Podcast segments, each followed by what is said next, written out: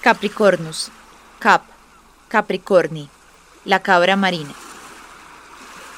Cuando alguien menciona la flauta de Pan, lo primero que viene a la cabeza es la canción de Titanic sonando en una cubierta repleta de turistas y jamás las proezas líricas del dios Pan. Mitad cabra y mitad pez. ¿Qué diría Zeus, rescatando de las garras del monstruo Tifón y alimentado por aquella criatura, de que la modernidad haya transformado estos dulces sonidos en música de relajación y autoayuda? Pan fue siempre el dios del campo y los pastores, representado como un sátiro lujurioso, con cuernos, patas y pezuñas de cabra. Pero el hecho de que haya manuscritos medievales que representen a Capricornus con cabeza de cabra y cola de pez revela que esta constelación tiene orígenes mucho más antiguos. El dios asirio babilonio de la sabiduría, llamado Uana, era mitad pez y mitad hombre, y en los más antiguos astrónomos indios veían tanto un cocodrilo como un hipopótamo con cabeza de cabra en las estrellas.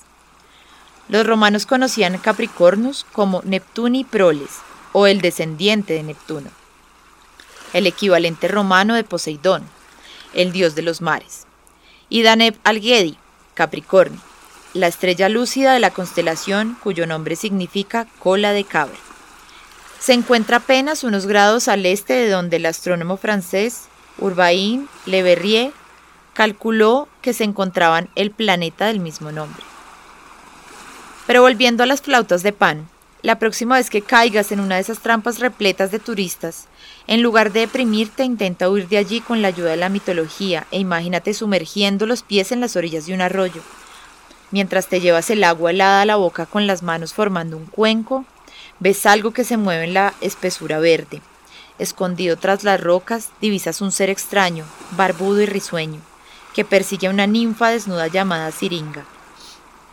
El fauno finalmente la alcanza cerca de un lago y se abalanza sobre ella, pero justo en el momento de la náyade desaparece.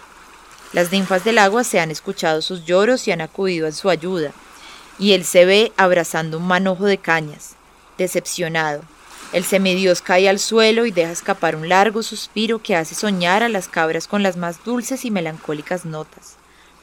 Cortando las cañas de diferentes largos, Pan inventó esa flauta, un instrumento con un sonido tan bello que decidió llamar siringa en honor a la hermosa Náyade.